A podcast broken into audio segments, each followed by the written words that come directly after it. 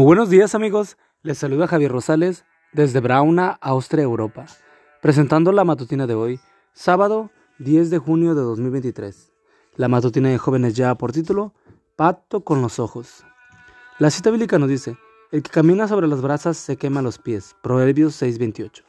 Cuando el Señor declaró que cualquiera que mira a una mujer y la codicia ya ha cometido adulterio con ella en el corazón, Mateo 5:28, ¿qué quiso decir con esas palabras? Tenemos que buscar la respuesta en el significado de la palabra codiciar. El término griego de que Mateo usa en ese pasaje significa anhelar, desear intensamente. Comentario bíblico adventista, tomo 5, página 326. Ahora bien, ¿hay algún problema que admirar en el físico de una mujer atractiva o en el del joven bien parecido? Ningún problema. Dios es el autor de la belleza y nos creó con la capacidad de reconocer donde hay belleza y admirarla. Pero imaginemos ahora a Enrique mientras usa su control remoto para pasar de un canal de TV a otro. De pronto da con un canal que está mostrando escenas moralmente cuestionables. Se detiene allí algunos segundos. Lo que está viendo hace latir su corazón aceleradamente. Sabe que debe cambiar de canal, pero no lo hace. Entonces su mente comienza a imaginar que él es quien acaricia, él es quien acaricia a la mujer y el cuerpo de ella.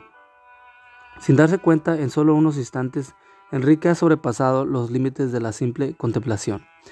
Algo similar le sucedió a Catalina, mientras hojeaba una revista de la farándula y vio a su artista favorito, que posaba en escasas ropas. Tanto Enrique como Catalina caminaron sobre las brasas y se quemaron, porque una cosa es contemplar la belleza del cuerpo humano y otra, muy diferente, mirarlo con deseo sexual. Lo primero es admiración, lo segundo es pecar en el corazón. ¿Dónde comienza el problema? En los ojos. Los estímulos que perciben a través de tus ojos van directamente al cerebro, donde la información se registra y procesa como si estuviera ocurriendo en realidad. ¿Y dónde está, dónde está la solución?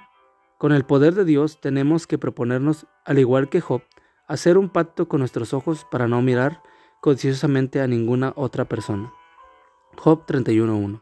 Por supuesto, solo Dios puede darnos ese poder, y si es así, ¿Por qué no pedírselo ahora mismo? Él gustosamente nos lo concederá.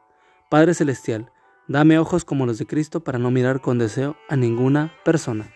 Amigo y amiga, recuerda que Cristo viene pronto y debemos de prepararnos y debemos ayudar a otros también para que se preparen, porque recuerda que el cielo no será el mismo si tú no estás allí. Nos escuchamos hasta mañana. Hasta pronto.